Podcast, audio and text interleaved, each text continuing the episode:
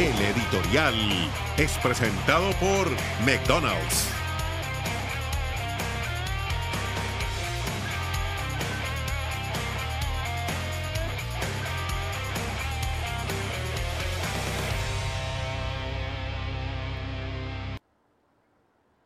Estamos a pocas horas de este, ah, este breve, este comienzo de proceso para Jimmy Lozano del partido más importante en su historia como técnico de la selección mayor de México. Sí, hoy es el partido más importante. De ganarlo será mucho más importante y relevante el encuentro del domingo, pero para llegar a la final del domingo hoy tendrá en este estadio que ve a nuestras espaldas ganarle a la selección de Jamaica. Un Jimmy Lozano que seguramente estudió muy bien al rival, que tiene una muy buena idea de juego, pero hoy es la noche que tiene que aparecer el futbolista. Sí, que tiene que aparecer el liderazgo de Ochoa desde la portería, que tiene que aparecer César Montes con su experiencia en Europa, con su solvencia arriba y abajo, especialmente en la pelota aérea, donde tiene que aparecer Chávez con su inteligencia para jugar, para pegar la pelota, para distribuir, donde tendrá que aparecer Antuna para desbordar, para meter centros, para evitar a un Henry Martín que también tendrá que aparecer cuando tenga oportunidades y mandarla al fondo del arco. Hoy tiene que aparecer el futbolista de México, hoy tiene que aparecer la jerarquía del jugador que la tiene, pero que a veces, en momentos importantes, no ha aparecido. Porque es verdad que Jamaica hoy cuenta con futbolistas con condiciones técnicas superiores al pasado, muchos de ellos actuando en la Premier. Pero cuando ponemos en la balanza ambos equipos, ambos planteles, México le saca diferencia. Por algo México va a buscar una nueva final de Copa Oro y de ganarla será su noveno título en este campeonato. Para Jamaica, si gana la Copa Oro, será recién su primer trofeo. Está buscando su tercera final contra un equipo, como decíamos, ya tiene ocho en su vitrina. Por lo tanto, la diferencia está muy marcada de una selección que llegó, por ejemplo, al último mundial con objetivos muy grandes de llegar a próxima ronda, llegar a octavo de final, y la otra no logró ni clasificar a la Copa del Mundo y apenas dos victorias. Eso tiene que pesar y México lo tiene que hacer pesar esta noche. Hay diferencias, hay jerarquías, hay jugadores que tienen recorridos mayores. Por supuesto, sin menospreciar a lo del conjunto caribeño. Pero hoy eso tiene que aparecer el conjunto Jimmy Lozano por encima del propio técnico para que México sea finalista de esta Copa Oro y Jimmy Lozano tenga continuidad en su trabajo.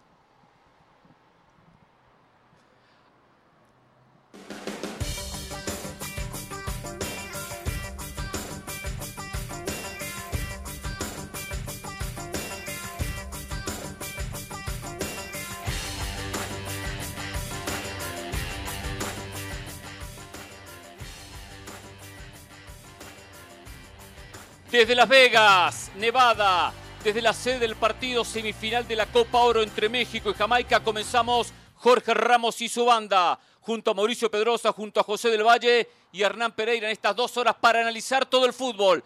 Dos partidos que apasionan. Estoy, estoy bien, estoy con energía, estoy contento porque hay fútbol y venimos a ver fútbol, venimos a cubrir fútbol y ambos partidos realmente llaman la atención porque hay cierta paridad y eso lo estaremos comentando esta tarde en esta nueva edición de Jorge Ramos y su banda.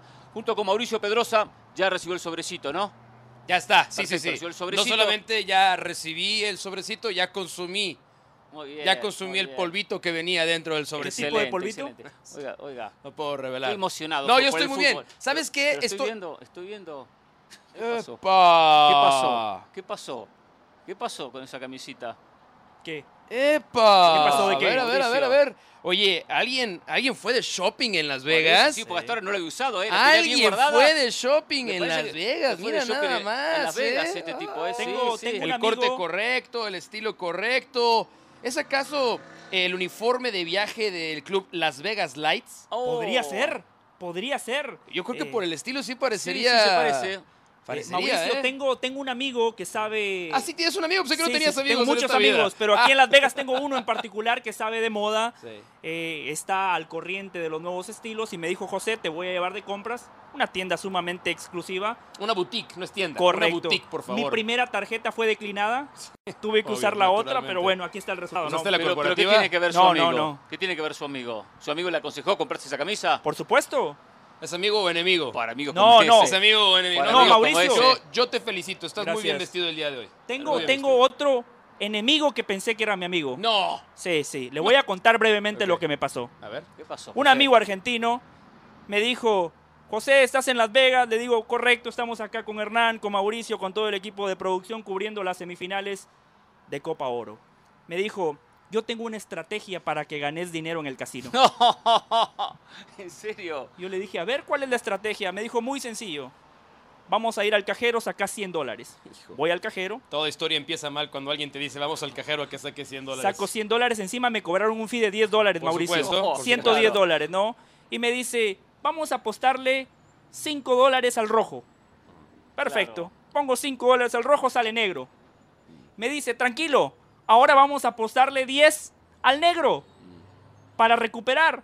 Le apuesto 10 al negro. Mauricio, para hacerle la historia corta, tres minutos después, No puede ser. cero dólares en Pero, balance. pero, ¿qué Qué clase de genio es Qué este? va. No, no. ¿Qué clase, qué clase de, de- de- de adelantado científico no. es con el que te reuniste ayer? Como lo dicen en Argentina, Mauricio me embarcó, es un chanta. Y te dijo, es así, y punto. Qué va. Después de que perdiste toda tu plata. Tuvo mucho tiempo para, para analizar esa estrategia, seguramente, ¿no? Oye, a ver, no notan, no notan Sí. en la gente que estamos cubriendo la Copa Oro una expectativa altísima Sí. por los partidos de hoy. Sí, Yo siento, la verdad es que me desperté muy emocionado. Sí. Siento que vamos a ver algo muy especial. No sé si en San Diego, no sé si aquí en el estadio de los Raiders de Las Vegas, pero siento que estamos delante de una jornada trascendental, importantísima, como hace mucho tiempo no teníamos ¿Y en sabe por qué. Mauricio? Porque comúnmente México y Estados Unidos siempre son favoritos en los torneos. Pero ese favoritismo en esta Copa Oro como que ha disminuido. No de acuerdo a Se Las Vegas, ¿eh? No de acuerdo a los apostadores. Los apostadores van Yo, yo me, reuní Unidos. con Don Vegas recientemente. Ah, sí. Yo lo ¿Qué quería dice? Y conocer. me decía, está muy ocupado. Y me decía, no seas tonto. Hay que apostar a los favoritos. ¿De qué estás hablando? Apostar a los ¿Cómo, favoritos. cómo, cómo hay gente que está apostando por Panamá? ¿Cómo hay gente que está apostando por Jamaica? Claro. Sí. Y me mostraba cómo se han movido las líneas de apuesta aquí en Las Vegas recientemente. Qué, qué, qué, qué alegría poder hablar así de, Sí, totalmente, temas, sí, ¿no? sí. Abiertamente. Y de Sí, apuestas, Hernán, sin sí, sí. problemas, sí, y, sí. y- y yo la verdad es que, digo, ya daremos nuestros pronósticos y vamos a analizar Sí, los dos sí, partidos.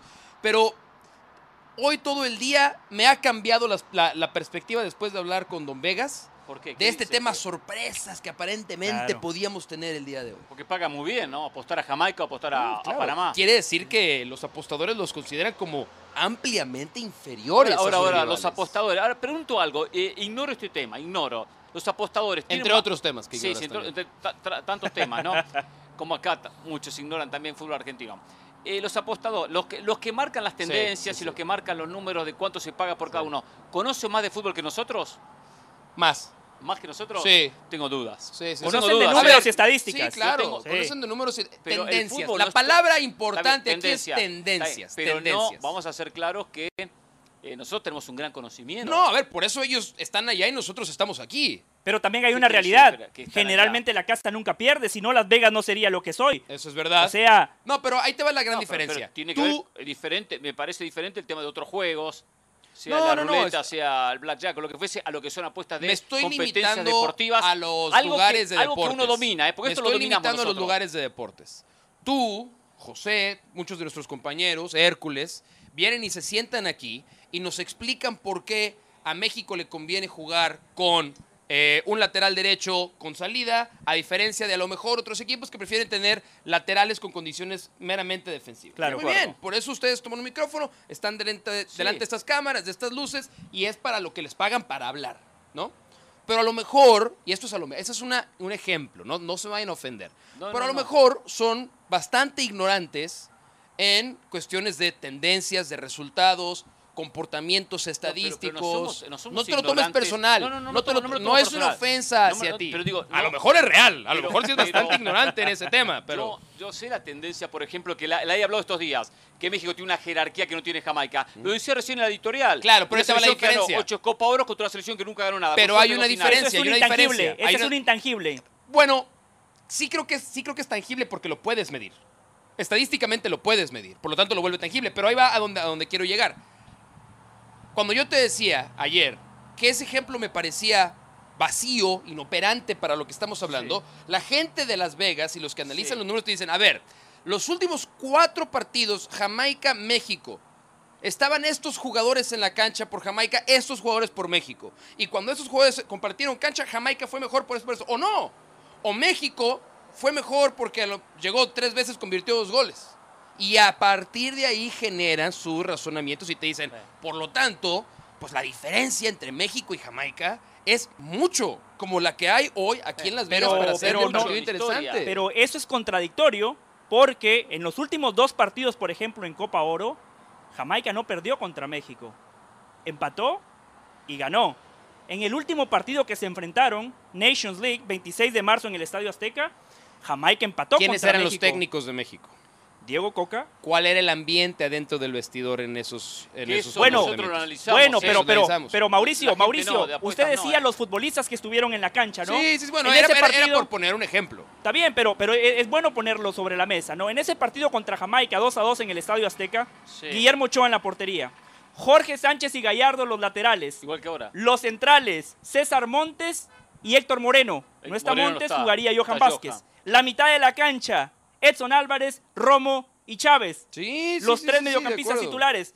Los delanteros, Henry Martín, Sí, el mismo. Chucky Lozano y ¿quién me falta? Alexis Vega. No, no, no, No. Orbelín, Orbelín. Orbelín, Ah, Orbelín, Pineda. Orbelín, Orbelín, Orbelín, Pineda. Orbelín O Pineda. sea que, eh, 9 de eh, 11. perdón, esa es la alineación que utilizó Coca para enfrentar a Jamaica en la Liga de. Naciones. Que es eh, dos cambios. Dos cambios. Salió, salió, salió del fondo eh, Moreno, ingresa Johan, Johan. Vázquez. Sale Antuna de la alineación que tenemos ahora, o en su momento estaba eh, el Chucky y ahora entra Antuna. Y hay que ver Correcto. si juega Edson Álvarez hoy. Y, y la situación de Edson, exactamente. Es buen punto el que trae José. O sea, no, ha- no ha habido cambios en los 11. Pequeñas modificaciones. Claro, sí. hay que ver los comportamientos también. Sí, por Sí, supuesto, por Y supuesto. La verdad que yo lleno esta la- pantalla de certezas. eh. Otra Perdón, de las- Mauricio, sé otra- que a usted no le gusta otra de eso. las No, no, no, al contrario. Gracias. Me parece que alguien debe traer las certezas aquí. Salud. Pero también creo esto. Cuando tú vas a ese partido, Sí. ¿no? Muchas de nuestras conclusiones fueron Jamaica exhibió a México. Jamaica hizo ver a- mal a México. o, mal. o fue México jugó muy bien, nada más no la metió. Sí. Bueno, fue parejo. Jamaica se encontró con un golazo, ese de Bobby Reed. Exacto. Un golazo, un gol, un gol de otro Mira, partido. México era manera. superior. Si hoy jugaran Qatar-México, México sería abrumadoramente favorito. De acuerdo. ¿no? Para ganarle Con todo, con para todo y que ganar Qatar, 4-0. Con todo y que Qatar le ganó a México en su último De encuentro. acuerdo. ¿no? Entonces, hay- por eso digo, hay, hay muchas variables, muchas tendencias Sí. Ahora, que los vuelven especialistas a los cuates que te dicen quién es favorito y quién no. sí, Ahora, pero también lo que ellos más quieren es que tú especialistas que, pierdas tu nosotros dinero. no, ¿eh? Más especiali- especialistas que nosotros no, ¿eh? Sí. Y- Bueno, yo tengo no, analizamos solo aspectos dudas, si Jorge ¿eh? Sánchez se proyecta o no se proyecta. Acá analizamos aspectos anímicos, aspectos físicos, todos los aspectos. O sea, todo ponemos sobre la balanza cuando iniciamos un partido. Ahora, vam- vamos al partido. Vamos al partido. Dejemos las tendencias de lado. Brevemente le puedo Para- decir algo sí. que, que nos sirva Sí. ya para meternos al, al partido. Decía Mauricio que se levantó ilusionado, emocionado porque hoy podemos presenciar algo especial, ¿no? Vamos a ser honestos, Hernán, Mauricio. Hoy arranca la Copa Oro. O sea, el nivel de Copa Oro ha sido muy malo. Finalmente vamos a ver partidos buenos de fútbol, al menos desde el papel, desde la expectativa. Llegaron los cuatro mejores. Esta mañana me encontré una colega argentina, ¿no? Ajá. Colega argentina que está cubriendo la Copa Oro como algo curioso, ¿no? Como haciendo la previa de lo que será la Copa América para el próximo año. Y le preguntaba, como argentina, como hincha de fútbol acostumbrada a presenciar grandes partidos de Copa América, ¿qué te ha parecido la Copa Oro? Y me dice, muy mala. Muy mala, bastante No, mala. bueno, yo, yo te reto que encuentres a alguien que te diga que le ha parecido muy buena. Por eso, pero Bueno, pr- prácticamente lo mismo. ¿eh? Es difícil. por eso le digo, hoy arranca la Difícil. Copa Oro, ¿eh? por eso estoy de acuerdo con ustedes. Estoy No emocionado, estoy de estoy acuerdo, contento que no- vamos a ver No fútbol. estoy de acuerdo en eso que hoy arranca, porque es lo que hay. Pero sí estoy de acuerdo que el nivel no ha sido bueno. Pero tampoco uno espera mucho más, porque ya conoce las selecciones del área. Las que siempre sacó la cara, ¿quién son? México, Estados Unidos. México viene con problemas, Estados Unidos con un equipo B. Entonces, esa, esa es la realidad. Ahora, vamos, vamos, a, vamos al punto. Vamos a- al México-Jamaica. Después nos meteremos con Estados Unidos ante Panamá. A ver, ¿quién gana para Pedrosa? Eh, ¿Y por qué? ¿Quién y por qué? Yo creo que va a ganar México el partido porque y lo gana en 90 minutos. Cuando pensamos en las cosas que hace bien Jamaica, y hablo con balón, ¿no? Ujú. Porque luego tenemos que analizar sin balón Sí, cómo sí, se sí, comporta sí, cómo Jamaica se y ahí defiende, encontramos muchas deficiencias claro. y, y vulnerabilidades. Sí. Seguro. Eh, siento que Jamaica todavía no termina incluso por explotar las cosas que puede hacer bien.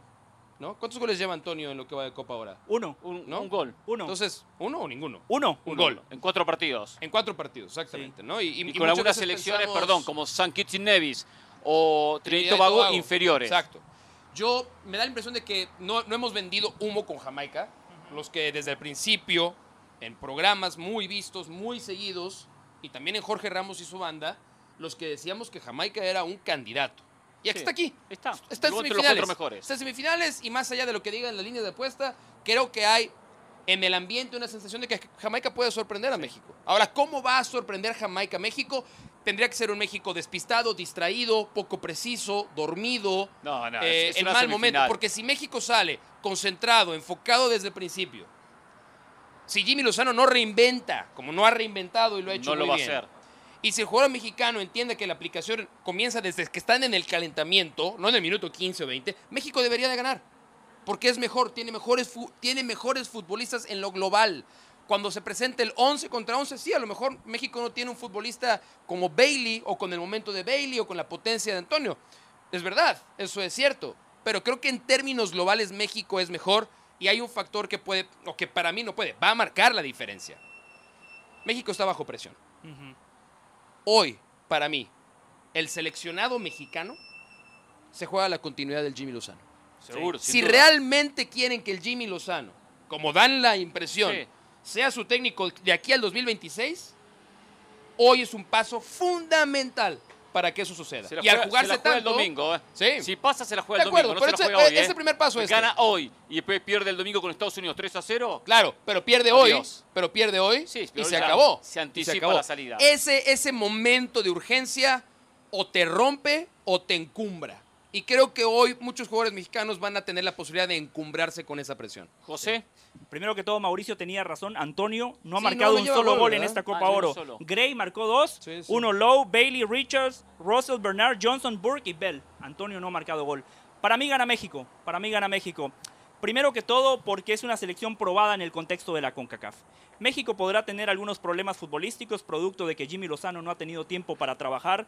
Jimmy es un auténtico bombero, pero ha hecho lo más importante, descomprimir la presión, liberar al grupo, convencer al futbolista. Coincido con Mauricio y lo hablábamos ayer para equipo F en Centroamérica. Estamos en todas partes, Mauricio. Bueno, como tiene que el ser. futbolista mexicano, el futbolista que está compitiendo en esta Copa Oro, yo creo que le cree a Jimmy Lozano.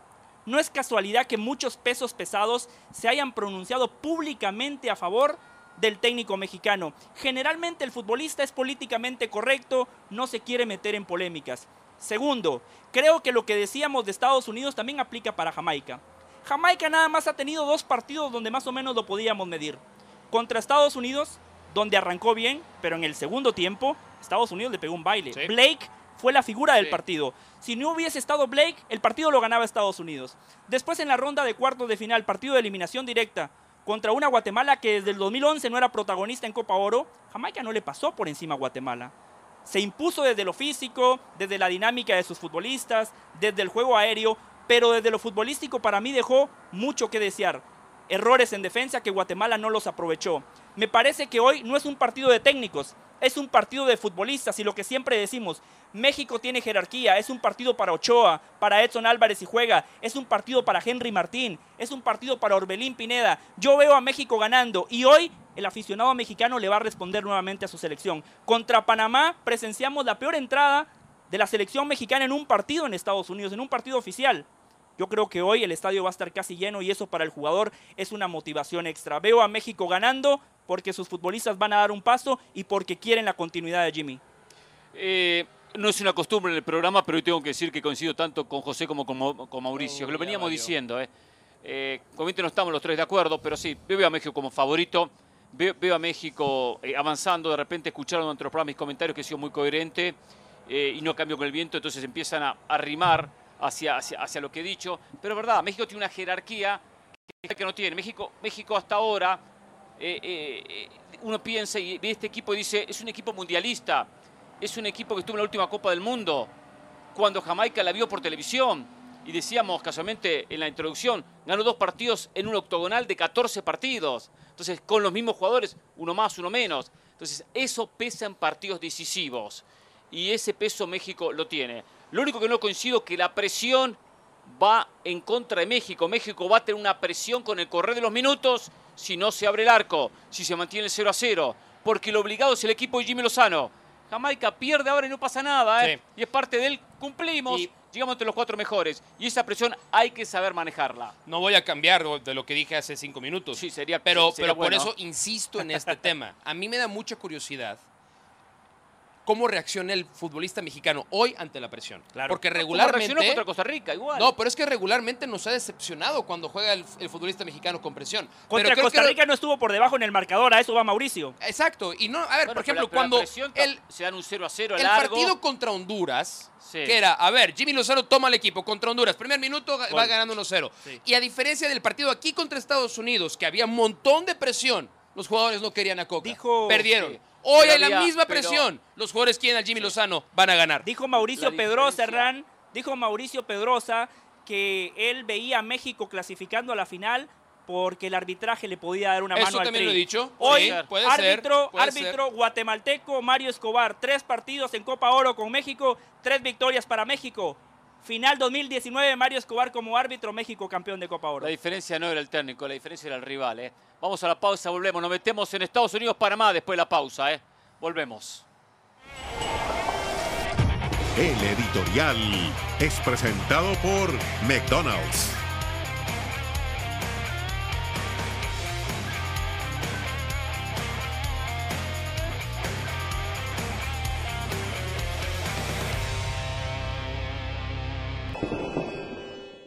Hoy se enfrentan Jamaica y México por las semifinales de la Copa Oro 2023 en el estadio de la Legion en Las Vegas. Eh, para darles contexto, en este estadio México tuvo una victoria, no ha empatado nunca y dos derrotas en su historia. Un estadio realmente espectacular. Le preguntamos a la gente, ¿cree ustedes que Jamaica le va a ganar a México? Vamos con algunas respuestas. Sebastián dice, sí, hace 40 años era una posibilidad. Hoy esa posibilidad es mayor. Ulises nos escribe y responde, creo que sí tiene para ganar y ellos juegan sin miedo a perder. Hugo, sí, Jamaica tiene lo que a México le duele, es el físico y la velocidad. Javier nos escribe, no, este equipo de México tiene mucho talento y Jimmy los llevará a la victoria. Muchas gracias por sus comentarios.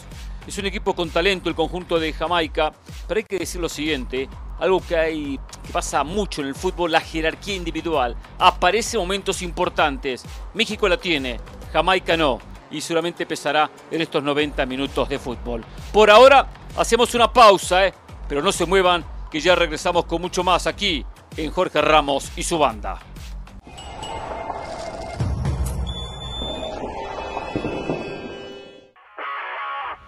Saludos, soy Cristina Alexander y esto es Por Center ahora. El Barcelona tiene a un nuevo refuerzo. Se trata del brasileño Víctor Roque, que se incorporará a la plantilla en la temporada 2024-2025, según informó el club. El delantero de 18 años llegará procedente del Atlético Paranaense, club con el que ha anotado 15 goles y 5 asistencias esta temporada. Además, el atacante tendrá contrato con el club Blaugrana hasta junio del 2031 con una cláusula de 500 millones de euros. Así, Roque se convierte en el tercer fichaje del Barça. Al diamante porque se disputó el juego de estrellas de grandes ligas donde brilló Elías Díaz, que ayudó en el primer triunfo a la Liga Nacional ante la Americana por primera vez desde el 2012. Díaz pegó un cuadrangular de dos carreras contra el relevista dominicano Félix Bautista en la octava entrada. Además, el venezolano fue elegido jugador más valioso del duelo que representó dominio latinoamericano, ya que 42% de los que formaron parte del roster del All-Star nacieron fuera de los Estados Unidos, la gran mayoría en América Latina. A Wimbledon porque el ranking del número uno está en peligro para Iga Swiatek después de la victoria de Arina Zabalenka frente a Madison Keys. Para avanzar a las semifinales, así Zabalenka es la número 2 del ranking de la WTA y si vence a Ons Jabeur se convertiría en la nueva número 1 por primera vez en su carrera. Además sueña con conquistar Wimbledon, lo cual sería su segundo título de Grand Slam por su parte. Swiatek cayó en los cuartos de final frente a Lina Svitolina. Los invitamos para una gran noche de gala en el mundo de los deportes. No se pierdan los ESPYs por ESPN Deportes. Esta noche a las 8 pm del Este, 5 del Pacífico. Esto fue SportsCenter ahora.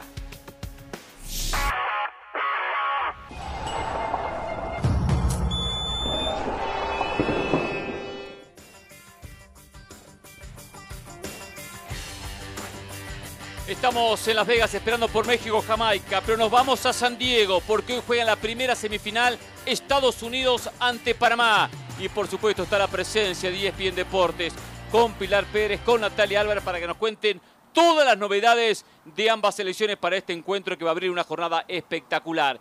El saludo a ambas. Comienzo contigo, Pilar. Bueno, cuéntame eh, cómo amaneció Estados Unidos, cómo está la selección que va a ser la vez local para este partido crucial de esta noche.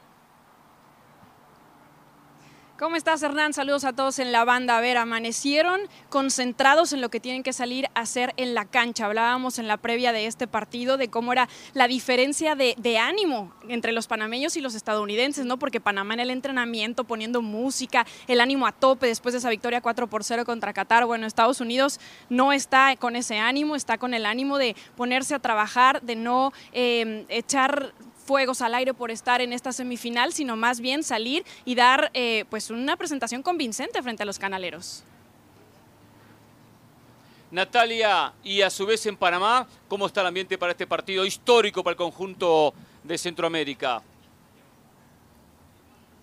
Así es, la quinta semifinal y tienen la necesidad, las ansias y las ganas de clasificarse a una gran final nuevamente. Hernán, lo que apuntaba Pilar, no, el día de ayer nos recibieron con mucha música, un gran ambiente. De hecho, que el técnico nos dejó quedarnos cerca de 10 minutos más de los 15 establecidos por CONCACAF en ese entrenamiento, pero después en conferencia de prensa lo dejó muy claro. Estamos enfocados y queremos clasificar a esta gran final. Tenemos una gran oportunidad, siempre poniendo, Hernán, y etiquetando a Estados Unidos como el gran favorito, quitándole esa presión a Panamá. A ver, hablamos un poquito de las alineaciones o novedades en los equipos, si habría cambios, si algún lesionado, independientemente que uno entiende que los técnicos nunca dan el equipo previo a los partidos. Comienzo contigo, Natalia, y después seguimos con Pilar. En Panamá, ¿qué se presume? ¿Mismo equipo que enfrentó a Qatar o habría alguna modificación?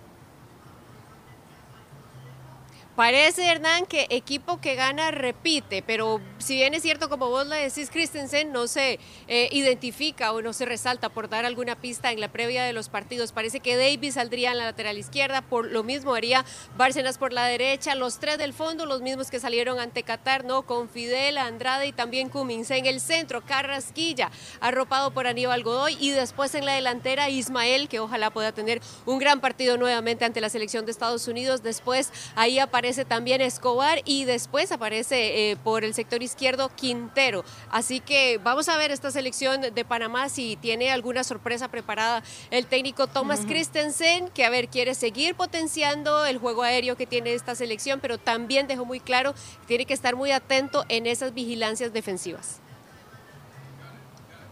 Pili, Estados Unidos. Bueno, BJ Callahan tampoco es de los que entrega nada en sus conferencias, tampoco Robert Halter, ni nadie del equipo alrededor, pero ayer creo que se le salió un detallito, porque en conferencia cuando le preguntaron de la importancia que ha tenido Brandon Vázquez a la hora de venir desde la banca en tres partidos y marcar goles, dos de ellos muy importantes, el 1 a 1 contra Jamaica y ese primer gol frente a Canadá, dijo, estamos muy emocionados de que el hombre de casa de San Diego pueda impactar el juego y jugar frente a su gente. Así que me parece que ese va a ser un cambio importante como el centro delantero, Brandon Vázquez, con lo cual parece que Mauricio Pedrosa ayer sacaba la bolita mágica porque yo creo que Jesús Ferreira es un hombre al que no puedes dejar fuera en un partido como este. Me parece que por ahí van a ir los cambios en la delantera y el resto... Eh, se figura lo mismo, Jalen Neal está listo, así que compartiría la central con Miles Robinson. Y vamos a ver quién es ese extremo izquierdo después de que han probado a varios jugadores en esa posición, Christian Roldán, Julian Gressel, Kate Cowell, el mismo Jordan Morris. Yo creo que después del último partido donde estuvo Gressel, o volverá Cowell o estará Morris. Eh, Pilar, ¿cuánto drama se va a hacer en Estados Unidos si pierde el partido? ¿O cuánta, eh, cuánto júbilo, alegría, eh, cuánto, sabiendo que es un proceso interno, ¿no? que un técnico interino, puede haber en Estados Unidos en caso de la victoria? ¿Cuánto puede cambiar el resultado internamente y en todo lo que tiene que ver con este proceso de un técnico como Berhalter que todavía no está al frente?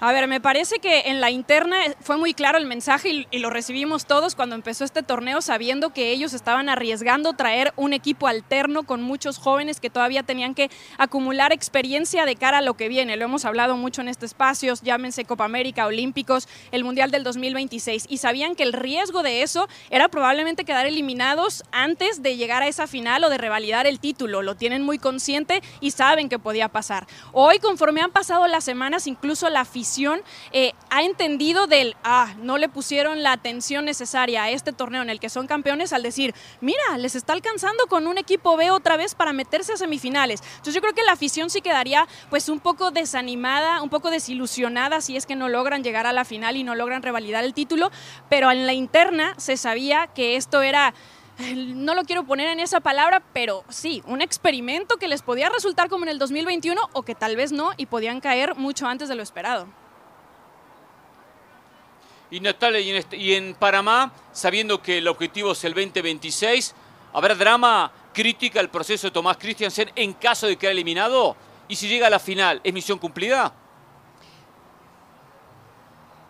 Yo creo que, a ver, el técnico decía, tengo ciertos objetivos, uno de ellos no se ha cumplido y podemos presumir que es ganar esta Copa Oro. Yo creo que quedaría un poco de desazón, ¿no? Porque principalmente la forma en la que ha logrado clasificarse esta selección de Panamá, los partidos, los cuales hemos visto cómo se ha desempeñado en el terreno de juego y precisamente por esa juventud que presenta la selección de Estados Unidos. A ver, aunque el técnico diga que es la gran favorita, sabe a lo interno que también tiene piezas con experiencia que pueden sacar adelante este partido. Pero yo creo que ¿Podría esta Copa poner la confirmación ¿no? de lo que ya se venía dando de esta selección de Panamá? Y también creo que más hacia la afición que ha creído un poco más en el proceso y que ha podido ver también el desempeño que está teniendo el técnico al mando de esta selección. Entonces creo que queda la desazón pero con esa espinita ante la selección de Estados Unidos porque ven una gran oportunidad esta noche, esta tarde, perdón, para lograr ese resultado, tomando en cuenta también, Hernán, los resultados que se le ha sacado a las selecciones centroamericanas, específicamente a Costa Rica. Y esta selección de Estados Unidos a la cual ha pues enfrentado en tantas oportunidades y que solamente, a ver, en 12 enfrentamientos, en 11, perdón, en 11 enfrentamientos, seis veces ha podido pues caer ante la selección de las barras y las estrellas. Entonces creo que hay una espinita que se quieren sacar hoy. Eh, les mando un gran saludo, Pilar, Natalia, felicidades por el excelente trabajo que han hecho durante todas estas semanas, ¿no? Ya se siente pesado. En el segmento anterior hablábamos nosotros de parecen muy favoritos México y Estados Unidos. Y me decían alguien hace un momento que en el entorno del equipo mexicano eh, sí se sienten así de favoritos contra Jamaica. No sabemos si, Jamaica se siente tan inferior. Pero ¿qué tal Estados Unidos y Panamá? Porque Panamá sale muy desfavorecido en el, en el previo al juego y Estados Unidos sale muy favorito. Pili, contigo primero. ¿Sí se siente en el entorno de Estados Unidos que son los grandes favoritos para ganar, enfrentando, como lo han explicado correctamente, a un equipo que se comporta con una exquisitez y disciplina táctica como casi ningún otro en este torneo?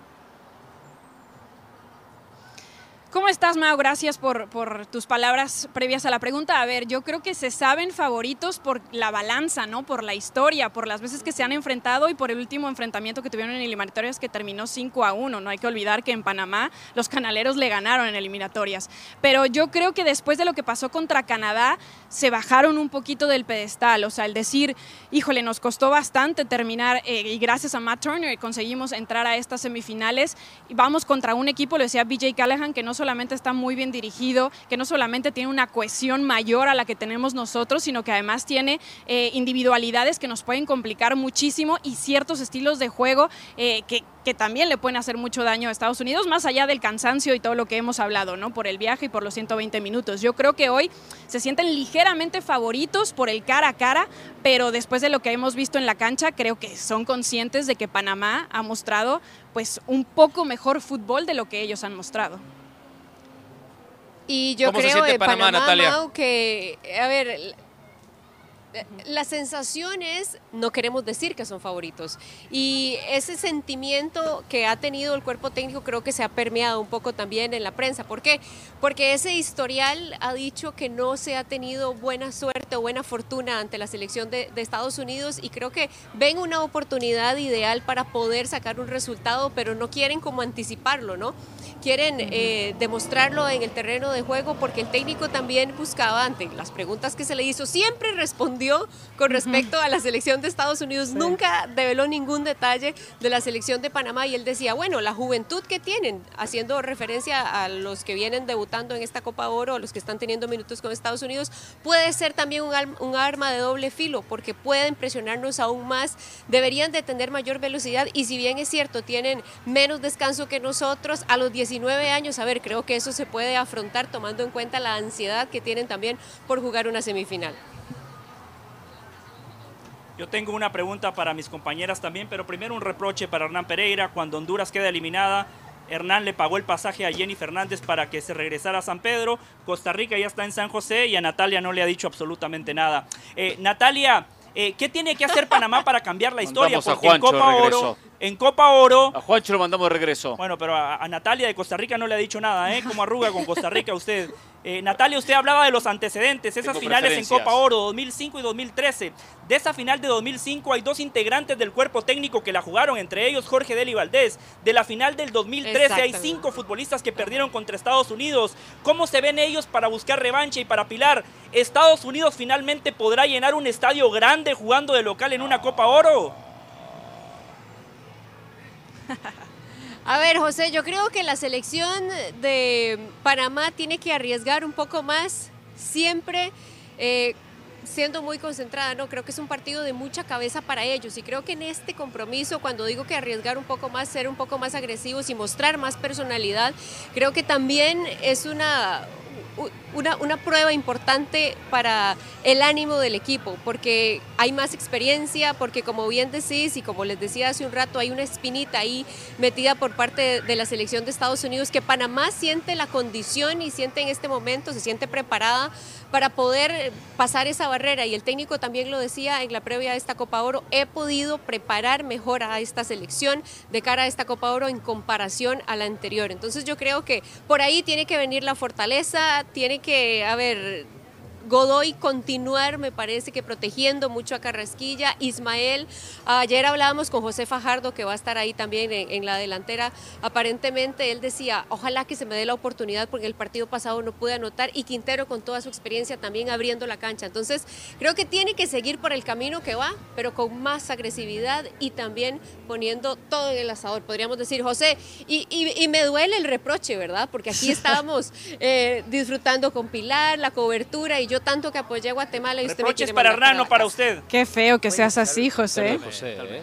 Qué feo que seas así. Totalmente. Bueno, Feo, eh, a la pregunta del estadio, qué feo lo de. Hernán Pereira. No. Qué feo lo No, de Hernán Pereira. Qué feo lo de Hernán Pereira. No, no, no, feo lo de Hernán Pereira. A Jenny le pagó el pasaje, a Natalia no le dijo Voy a contestar ¿A quién la pregunta del ¿A quién estadio? José. ¿Me? No es problema suyo, es mi problema. Sí, venga, venga. Bueno, la pregunta del estadio, si te refieres al Snapdragon Stadium, es la primera vez que va a ser la casa de la selección de Estados Unidos. Le caben 32 mil aficionados, es la casa del San Diego Wave, es la casa de los Aztecs de fútbol americano y va a estar lleno. Si a eso te refieres, va a estar lleno. Entonces, eh, vamos a ver, entonces, ¿cuánto se divide en afición? Te soy honesta, yo no he visto muchos panameños. La gente No, que está hay, aquí de a la no redonda, todos tienen la playera de Estados Unidos. Ah, ahí veo una playera de Chivas, ¿eh? Allá atrás están jugando cascarita, están haciendo No, el aléjate. tailgate, el asado, pero no he Aléjate, visto aléjate playeras de la Panamá bufa. Le todavía. veo chances a Panamá, ¿eh? Veo bien a Panamá para esta noche. Chivas siempre presente. Snap, Snapdragon es algo de Snapdog, Pili. Snapdragon es algo de Snapdog o no? Eh, no, no, ese es Snoop, Snoop Dogg. Ah, ah, es que sí le dijo Faitelson, Snapdog. Gracias Pilar, gracias Natalia, así. notable el Snap, no. segmento. Pensándolo bien, Mauricio, ¿por qué no mandamos a Del Valle a la casa que Guatemala quedó eliminado, eh? No sé, Gran idea. punto. Yo, pago la mitad del Tendría que a pasaje. la casa, exactamente. Pausa, volvemos, eh, y analizamos Estados Unidos-Panamá.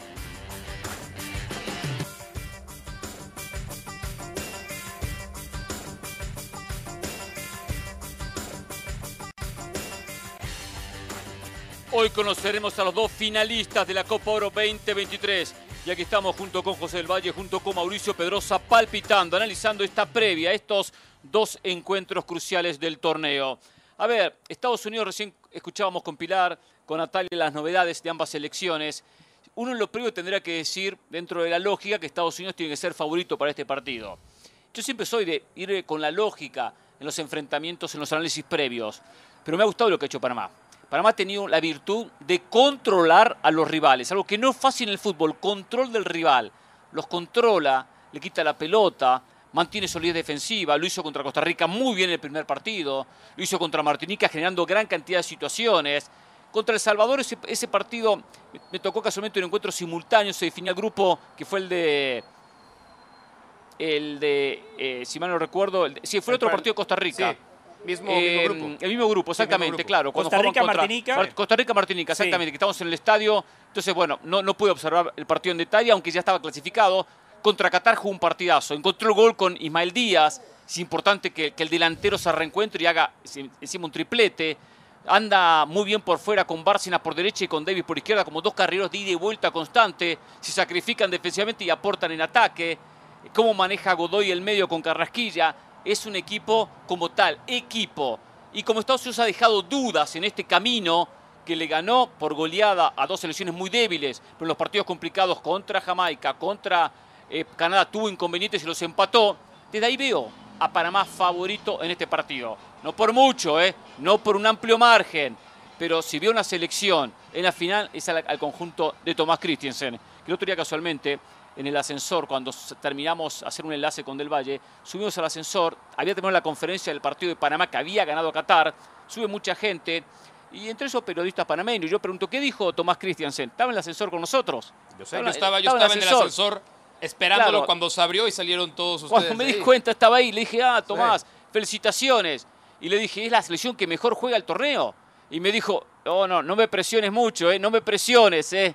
Eh, no podemos ser candidatos nosotros. Pero es, que es cierto. Porque no quieren asumir esa, esa, presión. Pero lo he visto muy bien el conjunto panameño. Es que hay una razón para ello. Este es el equipo. Si tomas en cuenta los planteles, entrenadores que están en esta Copa Oro, eh, es el que más tiempo tiene trabajando con sus jugadores de la misma manera. Proceso y es el proceso anterior, más, es el proceso mejor armado y que más tiempo tiene trabajando junto de los que están en esta y Copa. trae a sus mejores futbolistas. Trae a sus mejores jugadores. Desde que empezó el torneo dijimos, a ver, Panamá no tiene una figura descollante.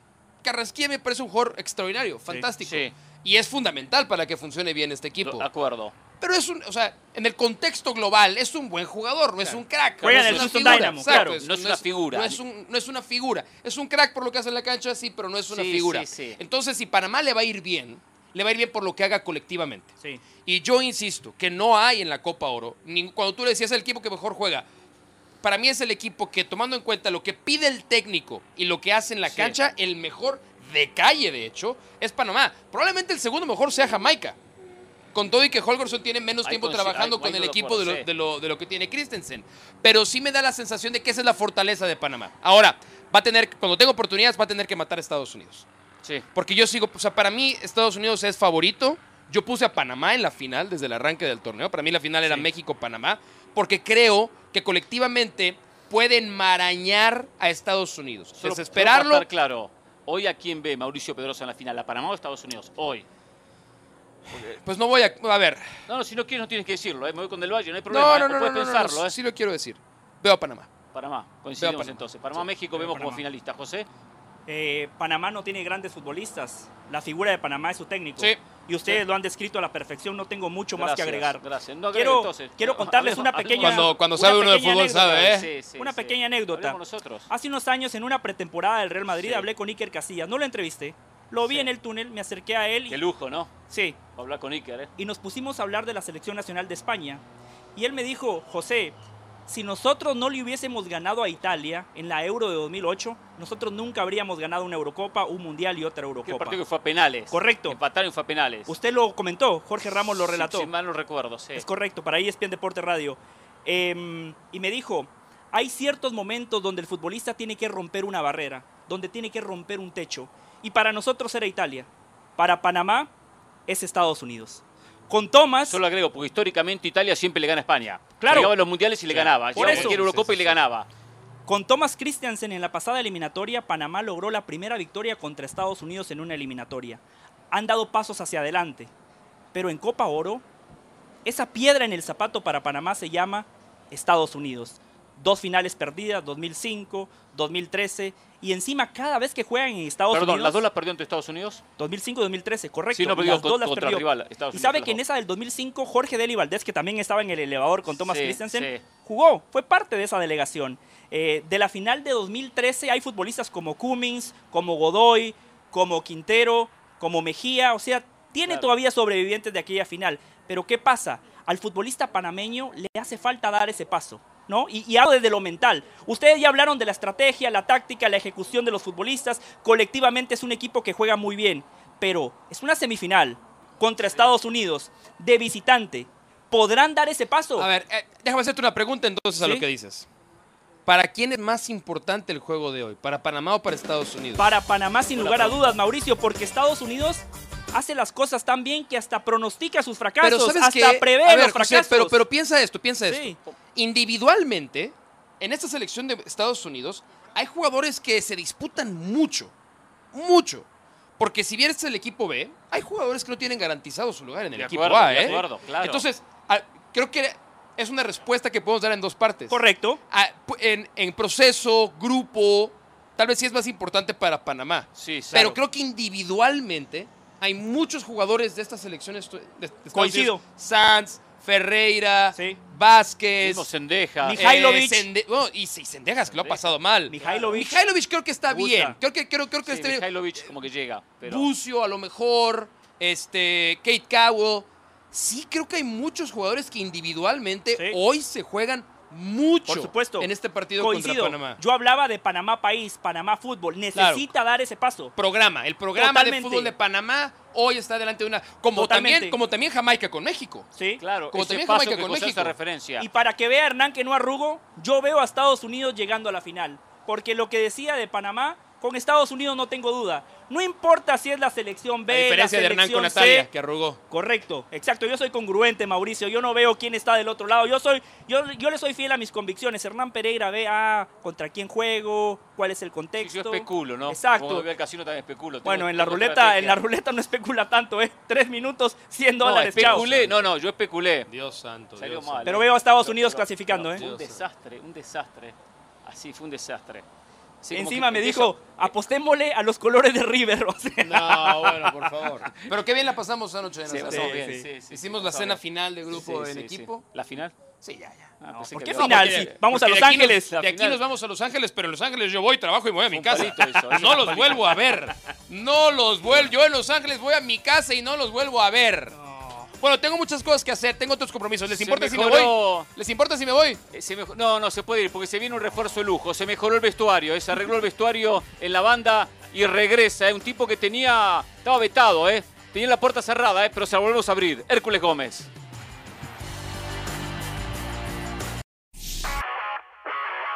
Saludos, soy Cristina Alexander y esto es Por Center ahora. Hay malas noticias para la selección mexicana, ya que Edson Álvarez no ha entrenado al parejo de sus compañeros por un dolor que sintió en su pierna en el duelo de cuartos ante Costa Rica.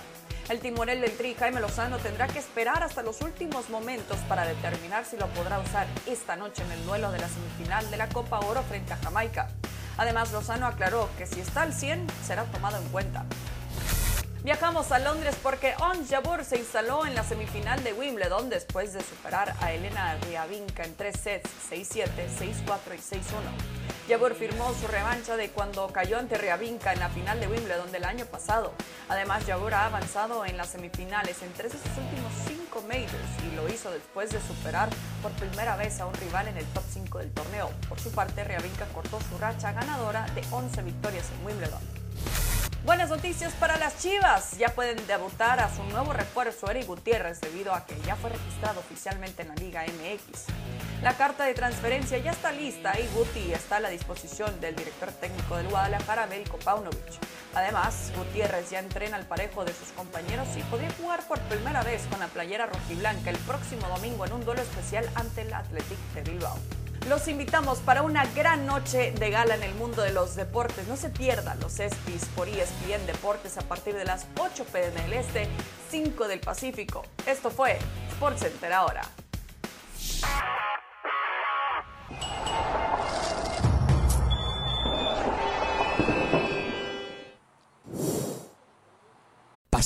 Determinación y constancia es lo que te hace campeón y mantiene tu actitud de ride or die baby.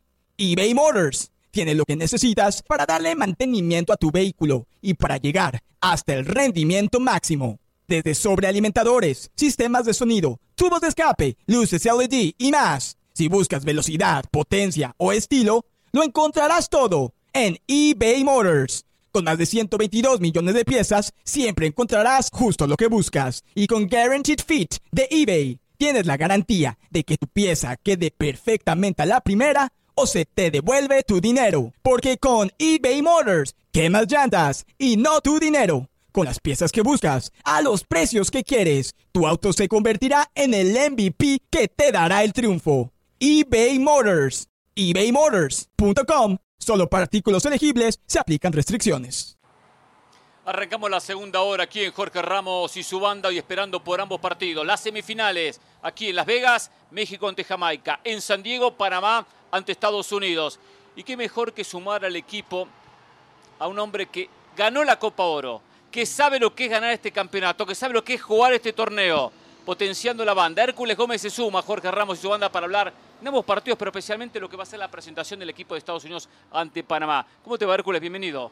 Hola, hola, ¿cómo están? Veo Muy- que muy bien. conociste a, a José y la mufa que puede ser José. Sí, sí, sí, lo vi, lo vi. Lo vi que nunca me fue tan mal. ¿No? Nunca me fue tan mal con mi Te- estrategia te como ayer. Fue contundente. Advertido fuiste, ¿eh? Busco la revancha esta noche, pero solo. ¿Tú qué me recomiendas? ¿sí? solo. Voy Sí, solo. Bueno, mira, al lado de José, perdí. 40 minutos que se fue José y gané más que, Qué que- va, qué que va. toda la semana. Por cierto, no me Hércules. ha dado mi comisión, ¿eh? Yo me fui a propósito para que usted ganara. Gracias. Hércules, a ver, de una. ¿Cuáles son tus favoritos para jugar la final de Copa Oro el domingo en Los Ángeles? Eh, ¿Favoritos? Para mi gusto. Sí, sí, o sea, de acuerdo que los análisis, ¿no? Bueno, O sea, lo bajo- que, bajo ¿quiénes tú consideras que van a estar en la final? Nosotros decíamos México-Panamá, José México-Estados Unidos, Mauricio México-Panamá. Yo pienso que Estados Unidos contra Jamaica.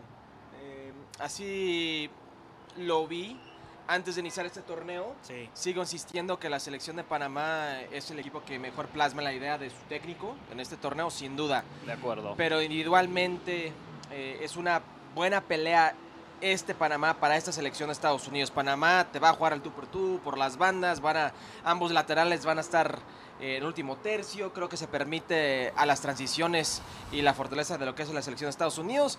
Y Jamaica, A ver, va- vamos a Estados Unidos primero. Vamos a ese Solo un de Estados paréntesis, Unidos valoro contra- que Hércules no cambia dependiendo del programa donde está. Sí, sí, a eso- diferencia de Mauricio, porque Hércules en ahora o nunca, en ese bracket que mostramos, Hernán, eh, ponía a Jamaica en la final contra Estados Unidos. Hoy en Jorge Ahora. Ramos lo ratifica, no como Mauricio, que como la chimoltrufia, Dicen- como dice una cosa, dice otra. dicen que es de sabios cambiar de opinión, pero no cada hora. No, pues Mauricio,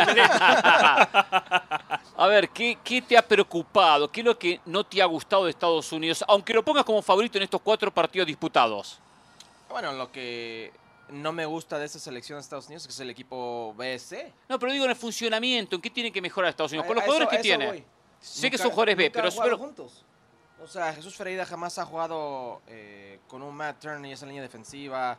Eh, Brandon Vázquez tiene muy poco con este grupo. Jory Mihailovic no era parte. Sendejas tiene unos partidos que no juega con el equipo A, tiene unos Claro. partidos con este equipo BC. Eh, Bucio es un jugador que tiene mucho tiempo sin jugar en la selección de Estados Unidos. Un jugador que desciende con Venecia eh, de Serie A y, y- y en el Serie B. Ha sufrido. No es el mejor jugador de Venecia americano que puede estar aquí. Es, es- es ese Tanner Tessman, que no puede estar por compromisos este, personales. Creo que es un grupo muy verde. Bastante verde. Y el más verde, y esa da esta frase para Greg Berhalter, es BJ Callahan. Claro. Que tiene muy poca experiencia como el número uno. Sí. Nunca en su vida ha sido el número uno. Es una cosa tener el grupo A de Estados Unidos en la Nations League, que prácticamente juegan solos Pulisic, Florian Balogun, prácticamente juegan solos Giovanni Reina, este, Weston McKinney, Serginho Dest. Ahora, Hércules, ¿por qué siendo un equipo verde, como bien lo llamas, eh, ¿por qué lo ves como favorito hoy? Contra un equipo bien trabajado como Panamá. Yo sigo insistiendo que Panamá es bien trabajado, pero arriesga demasiado. Eh, vimos el primer gol contra Qatar. Lateral por la izquierda, centro, ¿quién anota gol? Sí. Lateral por la derecha. Lateral, eh, eh, carrilero por izquierda, sí. sí. Pero con una línea de tres. Está o sea, se queda con tres Arrie- centrales arriesgan, atrás. arriesgan demasiado. Aunque sean tres centrales, eh, esta selección de Estados Unidos creo que se defiende bien. A la ofensiva tiene jugadores muy interesantes en transiciones y tiene jugadores que individualmente te pueden ofrecer algo distinto. Jesús Ferreira en espacios cortos o reducidos, un Brandon Vázquez con su físico, eh, un Jordi Mihailovic que creo que es muy creativo y ofrece algo en el balón parado, eh, Brian Reynolds, jugador muy interesante, lateral por derecha que mide casi dos metros y es un lateral por derecha que te puede dar ida y vuelta, te aporta en gol, aporta en funcionamiento. Creo que tiene más individualmente que el jugador panameño. Eh, Hércules, le pido que deje un momento el traje de analista y que regrese al Hércules futbolista. Siempre destacamos la mentalidad del futbolista estadounidense. Llévenos a la interna. ¿Cuál es el mensaje? ¿Qué se habla previo a un partido como este? Creo que es algo interesante el punto de, de que hablas. eh, y lo vi jugando en México. Eh, el jugador mexicano, si dice que quiere ser campeón del mundo en un mundial y va, va a ganar, pues la prensa se ríe de él. Si un jugador americano, en cualquier cosa, fútbol, olimpiadas, canicas, dice que no quiere ganar o que no se ve como campeón, lo cuestionan. Hay la diferencia de mentalidad de uno. Eh, el americano no le importa si es México o si es Qatar, va con la misma mentalidad. Em, creo que es algo vital de, de este programa, de este grupo, y más esos jugadores que no son el grupo A, no son el equipo A, no, no, no tienen el lujo de tener ese respaldo recorrido de, de, de, pues, de esos campeonatos ganados. Vemos este roster, el equipo C lo ganó la última edición de Copa Oro. Pues, ¿Cuántos? ¿Matt Turner? Sí. Estoy, estoy pensando honestamente, ¿quién estaba en ese ese 11 titular? Matt Turner. O sea, ¿quién más? Que en ese momento no era el guardameta titular. Tal vez no era el número 3. Claro. O sea, per- perdón, tal vez era el número 3, ni el número 2. Este, Ethan Horvath era el que paró el penal en la Liga de Naciones. Claro, Zach Steffen era el número 1. Estamos hablando de un Matt Turner que se ha ganado a pulso su lugar. Estos jugadores quieren ser lo mismo, entonces la mentalidad para ellos es clave. Em, la semana pasada estábamos en Dallas. Usted le hizo una gran entrevista a Reggie Cannon. Y Reggie Cannon describía a Jesús Ferreira como un 9 y medio o como un 10. Sí. ¿A usted le gusta Brandon Vázquez de centro delantero y que Ferreira sea ese jugador satélite que se mueva alrededor de Brandon Vázquez? A mí sí. El problema es que a Greg Berhalter y a BJ Callahan, que es prácticamente lo mismo en, en términos de funcionamiento para este grupo, no sé si lo ven así. Y lo digo porque desde que tiene Greg Berhalter este equipo, jamás ha, maneja- ha manejado dos sistemas. Siempre es un 4-3-3. Claro. Siempre es la mi- misma idea de juego, progresiones por las bandas, eh, con los laterales, con los interiores apoyando, gran juego colectivo en el último tercio.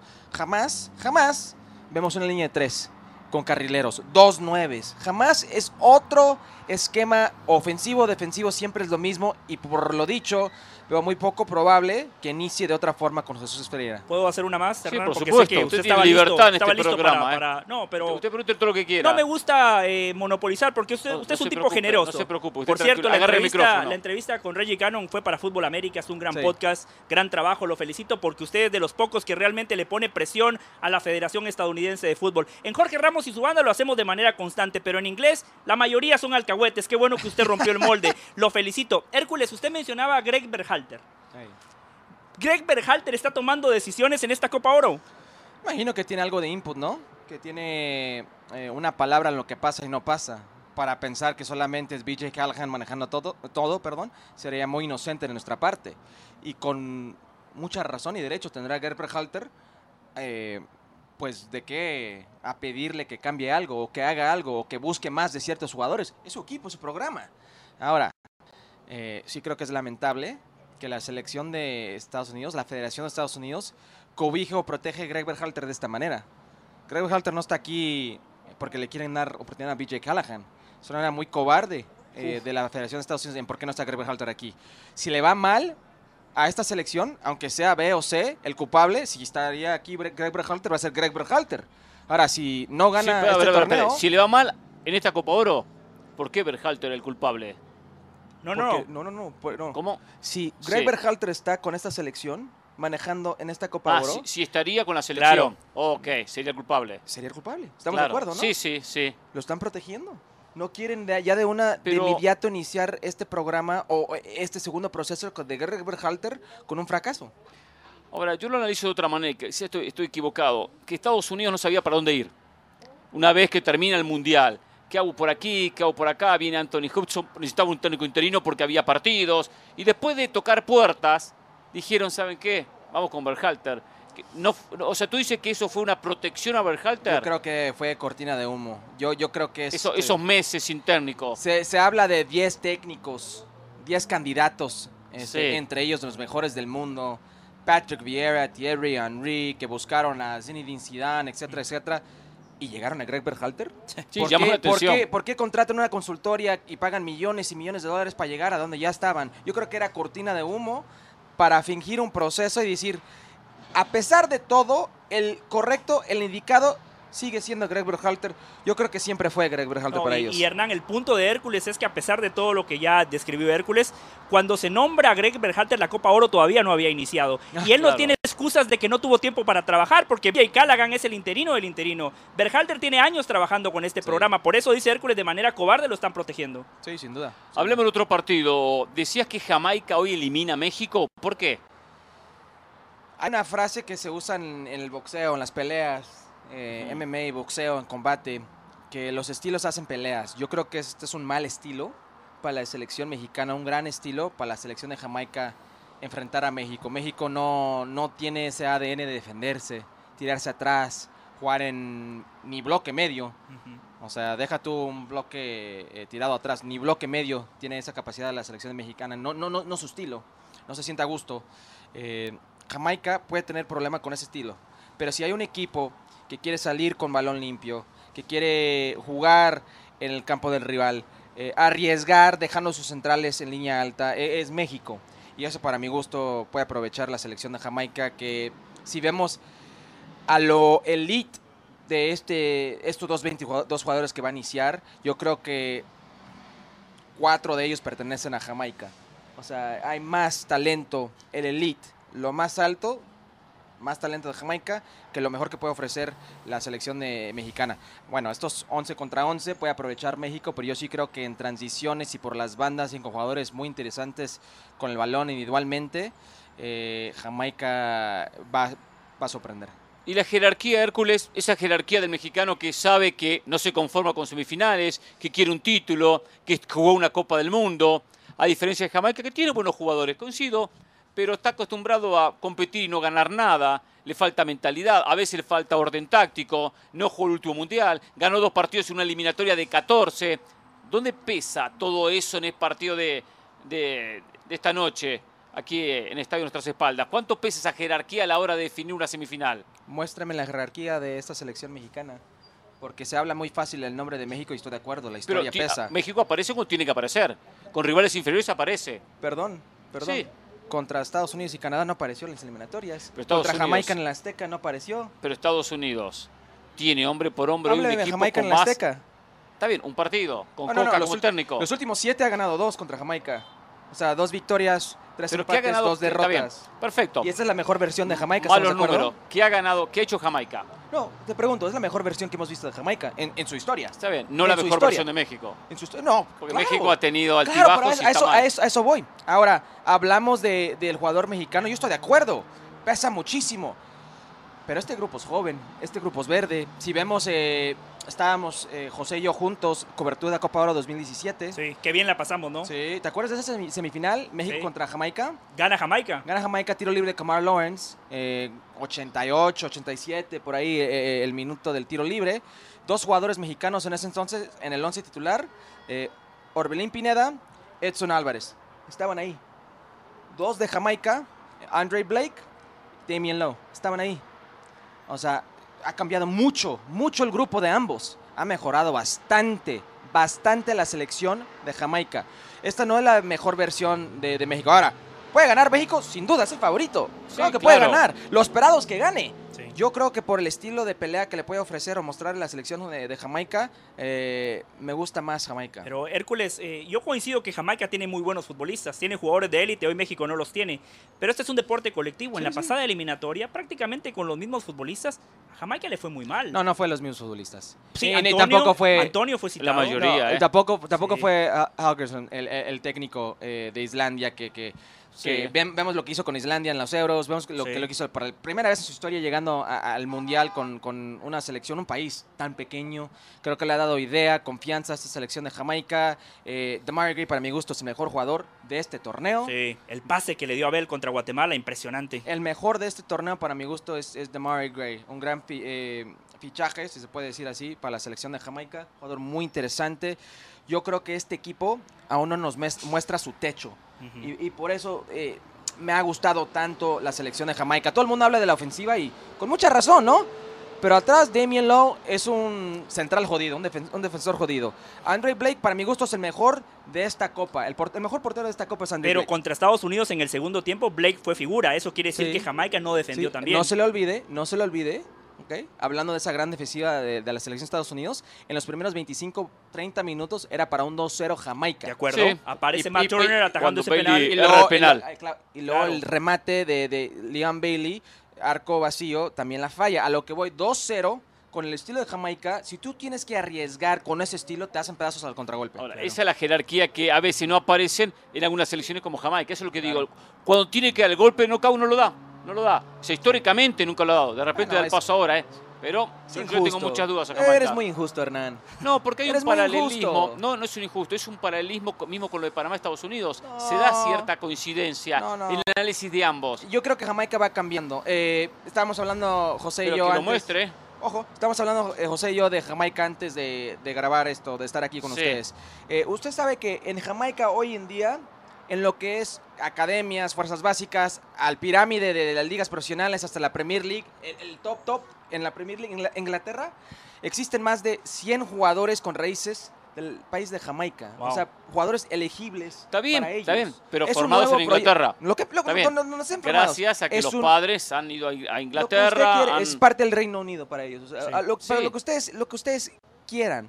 Eh, tienen jugadores elegibles y eso significa que va a cambiar el programa. Está bien. Pero el hecho de tener jugadores elegibles quiere decir que no que hicieron las cosas bien en Jamaica. No es que República Dominicana también tiene más de 20 jugadores en Europa, pero tienen que hacer bien las cosas a nivel local, no que se lo formen en perdóname, Europa. perdóname. Si esos jugadores de, de la República Dominicana deciden Sí. jugar por la República Dominicana, Sí. ¿tú no crees que los demás van a ser mejor por eso? Los Sí, a- claro. a, Claro. a nivel local. Sí. Pero hay, que, selección. hay que formar al futbolista. No, No, es solo no, pero- cuestión de querer llegar yo a ser tan No, bueno no, como este si no me es un formaron esto es bien. un proceso. En, la liga local, digo. Hernán, esto es un proceso. Si, si de repente los niños en, ese, en esa isla ven que el primer equipo, la selección nacional, tiene figuras, van a decir, ahora yo no quiero jugar béisbol, quiero jugar fútbol. No, eso puede ser, Eso es un sí, cambio sí, sí, radical. Sí, un, lento- un cambio lento, Em, sí. Antes de irnos a la pausa, qué bueno que se arregló el vestidor, porque dos grandes padres de familia, dos grandes profesionales, dos tipos de fútbol. ¿Cómo que arregló el Lo digo de manera genuina y sincera. Para finalizar. Hércules, No sé qué habla. Hércules, para finalizar, No sé qué em, está hablando, no sé qué tiene que a ver Estados. Unidos y a México, a Estados Unidos y a México, ¿se les favorece en Copa Oro? ¿Hay arbitrajes tendenciosos? No solamente el arbitraje, porque eso existe en todo el mundo, o sea, son los grandes de CONCACAF, entonces existe, de una forma u otra hay tendencias que, que indican eso, ¿no? Pero la misma CONCACAF es, es- es- es un chiste, es una vergüenza, porque vemos de un lado es Estados Unidos y del otro lado es México. ¿Cómo es el diseño ya de uno favoreciendo a estos dos países? Claro. Se lo dije, Hernán. Hércules dice esto y lo dice en inglés. bien, muy bien. No, con la- me no como que la lo mayoría diga. de los periodistas en inglés, Me alegro alcahuetes. que lo diga, muy bien, Claro. Hércules, Es que el que Sí, no lo- desde el no lo calendario, vea. desde el calendario, de los días de Claro. descanso, debuta uno, el otro día debuta el que otro. no lo vea, es un mentiroso. Señor Hércules Gómez nos visitó aquí, gracias Hércules. A ustedes, Más tarde estará en Ahora Nunca. Nosotros vamos a la pausa. Viene Paco Gabriel para seguir analizando eh, estas semifinales. Jamaica ante México en un ratito. eh. Volvemos. Aquí vemos la estadística de derrotas de México en semifinales de Copa Oro ante Jamaica 2017, ante Panamá 2013 y ante Estados Unidos en 1991. Algunos de los partidos que México en esta ronda semifinal los perdió y de esa manera quedó fuera del partido decisivo de aquellas ediciones de Copa Oro. Nos acompaña Paco Gabriel en esta edición de Jorge Ramos y su banda esperando por el México ante, ante Qué Jamaica. mala onda, Hernán Pereira. que- eh. Usted recibe a Paco con esa estadística ¿Eso fue pensado, Hernán Pereira? Si fue pensado, si fue a propósito, no fue de parte mía. Si algo usted sabe que a mí no me caracteriza por ser mala leche. Yo lo porque sé. hay gente mala Sí, leche, ¿eh? sí, sí. Gente Por eso mala se lo pregunto, porque me llamó la es- atención. Sí lo hay, No es, no es mi caso. Pero la verdad que es un poco inoportuna esa, esa estadística. Yo simplemente sigo las indicaciones de la producción. Eh, bueno, primero un gusto estar aquí con ustedes. Hernán, eh, José. Igualmente. Eh, de estas estadísticas hay antecedentes importantes. De esa semifinal del 91, la Puente que dirigía al equipo no terminó la Copa Oro. Esa del 2013, el Chepo de la Torre perdió dos partidos con Panamá en la Copa Oro. Ese fue el segundo, la semifinal. Y no llegó al Mundial del 2014. Claro. El único que pudo llegar fue Osorio, que perdió la semifinal de Jamaica 2017 y sí llegó a la Copa del Mundo del 2018. Bueno, a ver, Paco, en un momento en el saludo, ¿no? Eh, por cierto, qué comida tuvimos el otro día, ¿eh? Sí. Qué tipo tan generoso no he encontrado un compañero tan Sí. generoso como Uh, Paco Gabriel en esta empresa. Ni uh, uno, ¿eh? está- está Ni uno, ¿eh? Una está- comida libanesa, callos. primer nivel. El tipo calladito, vino, está, pagó todo, nos invitó a todos, productores, talento, la verdad que espectacular. Es lo que se merecen. Caballero, El único Paco, ¿eh? compañero que me ha invitado a comer en esta cobertura de Copa Oro. Impresionante Yo lo de tengo Paco que decir lo mismo, digo exactamente lo mismo. Estamos sacando frase. los trapitos al sol. Hernán, por cierto, después Sí. de esa estadística, vio Paco cómo salió jugando desde atrás. Pelota limpia, Sí, sí. salida pulcra. Sí. Que por cierto me la dejó picando. La Copa Oro, Paco, entonces saca técnicos. Después Sí. de esta Copa Oro, Jimmy Lozano En va a seguir México. siendo técnico. Por en eso. México, solamente en México. Solamente en México. Y el Jimmy, si pierde con Jamaica, dejará la posibilidad de ser el técnico de la selección De en el proceso que sigue. Para bien o para mal, ¿eh? Para bien o para mal, pero así es como se maneja el fútbol mexicano. El partido, ¿cómo lo ves? ¿Ves, ves a México favorito, amplio favorito, levemente favorito, a Jamaica? ¿Cómo les hacen la previa de este partido donde tanta gente potencia a Jamaica y algunos por el, por el talento individual la ponen por encima de México? Yo creo que el, el, eh, a ver, el cartel de favorito implica también tu historia, implica un montón de, cosas. Eh, y eso se, en- ahí se inclina la balanza a favor de México. El momento, yo te diría que, que está muy parejo. Jamaica tiene un gran ataque, muy buenas individualidades. No sé si mejor equipo que México, eh, también, ojo. Tiene mejores individualidades, tiene mejor ataque hoy por hoy, sí. Jugadores que están en la Premier League. Sigo pensando que México es un mejor equipo y que con el Jimmy ha encontrado el rumbo. Lo tengo que ver como favorito. A México eh, es favorito contra Jamaica. Yo decía en estos, estos días previos a este partido, a ver si coincidís, que pesa mucho la jerarquía, la diferencia individual, la mentalidad. El hecho de que México ganó, parte lo está diciendo con eh, el hecho a utilizar la palabra historia, ocho Copas Oro, Jamaica ninguna, apenas dos finales, y que eso en los partidos termina pesando. Eh, y digo esa jerarquía, que de repente, es verdad, quizá México no la tenga cuando enfrenta potencias, pero sí cuando enfrenta selecciones en el área. Y que eso termina pesando en partidos cruciales y decisivos. Porque si a, a Jamaica le dan el empate, lo firma. México no. Si viene al técnico de Jamaica y dicen, firmamos el empate, seguramente lo firma. ¿Coincides en eso y mucho más como exfutbolista que esa jerarquía termina apareciendo en momentos cruciales? Ha- han cambiado las cosas, Hernán. Eh, yo debuté contra, en, en selección contra Jamaica. Ah, sí. Yo debuté contra Jamaica en el Estadio Azteca. ¿Eliminatoria? Par- partido eliminatorio. ¿Cómo te fue? Ganamos 6-0. 6-0. Y la verdad, un partido muy sencillo. Muy sencillo. Y me tocó jugar esa misma eliminatoria, el partido de vuelta en Jamaica. Ya calificado Jamaica para el Mundial del 98, empatamos a cero. Ya diferente. Con buenos delanteros que jugaban también en la, no en la Premier, pero sí en la Championship League. Eh, ha crecido Jamaica. Después vino una pausa o una, un, un estancamiento. Sí. Y hoy veo a una Jamaica que le puede jugar de tú a tú a cualquier equipo de la, de la CONCACAF. La historia cuenta sí, pero para bien y para mal. El, el ser favorito a México, hay momentos en donde le, le ha implicado una, una presión que termina jugando en contra. Ojalá no sea el caso. Ojalá México hoy salga y juegue de manera seria, que es muy importante, no se confíe, y haga un buen partido frente a Jamaica. Para sumar a lo que decía Paco, siete partidos entre México y Jamaica. Al inicio, en esta Copa Oro, México le ganó 6 a 1, 5 a 0 y la dinámica últimamente ha cambiado. En los últimos dos partidos en Copa Oro, Jamaica empató y le ganó a México. Eh, Paco, hemos hablado de que a este jugador mexicano, cuando recibe ese primer golpe, le cuesta reponerse ante la adversidad. Si hoy Jamaica marca el primero, usted ve a este grupo de jugadores, al técnico, capaces de reponerse y cambiar esa dinámica que hemos visto en los últimos años. Bueno, buena pregunta y, buena estadística la que lanzaste, José. Jamaica se fue arriba en el marcador en el Estadio Azteca. en la Nations League. Y México le alcanzó para empatar el partido, no para ganarlo. Entonces es un buen tema. No te pueden hacer gol. O sea, Jamaica no puede irse arriba en el marcador.